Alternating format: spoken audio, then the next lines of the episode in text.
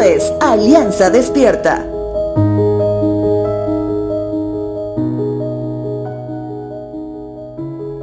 Si hoy hablamos acerca de las pruebas incuestionables acerca de la existencia de Dios, ¿cuáles crees que serían? Antes de responder, debemos reconocer que si hablamos de pruebas incuestionables, hablamos de evidencia conclusiva que nos lleve a tener una posición firme acerca de la seguridad del Dios creador.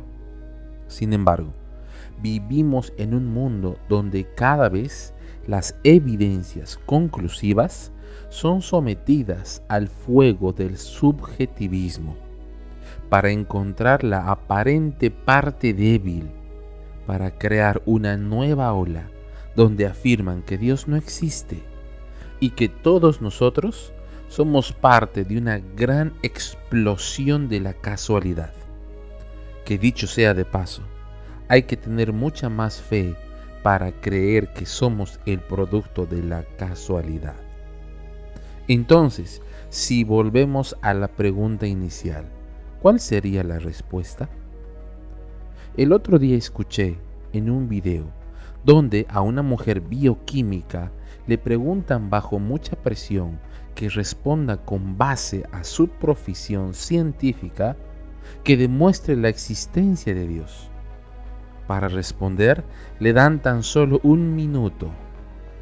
Escuchemos parte del audio. Demuéstrame que Dios existe aquí mismo. Tienes un minuto, un minuto. Si la Tierra se acerca un kilómetro hacia el Sol, arderíamos. Si se aleja un kilómetro, nos congelaríamos. Cada detalle de la galaxia ha sido perfectamente diseñado. El equilibrio entre materia y antimateria es preciso hasta en una diez millonésima parte para poder sostener la vida. La probabilidad de que haya vida en ese ambiente, una en mil millones. De que haya vida inteligente, con conciencia que pueda discernir entre el bien y el mal, yo diría que una en un trillón.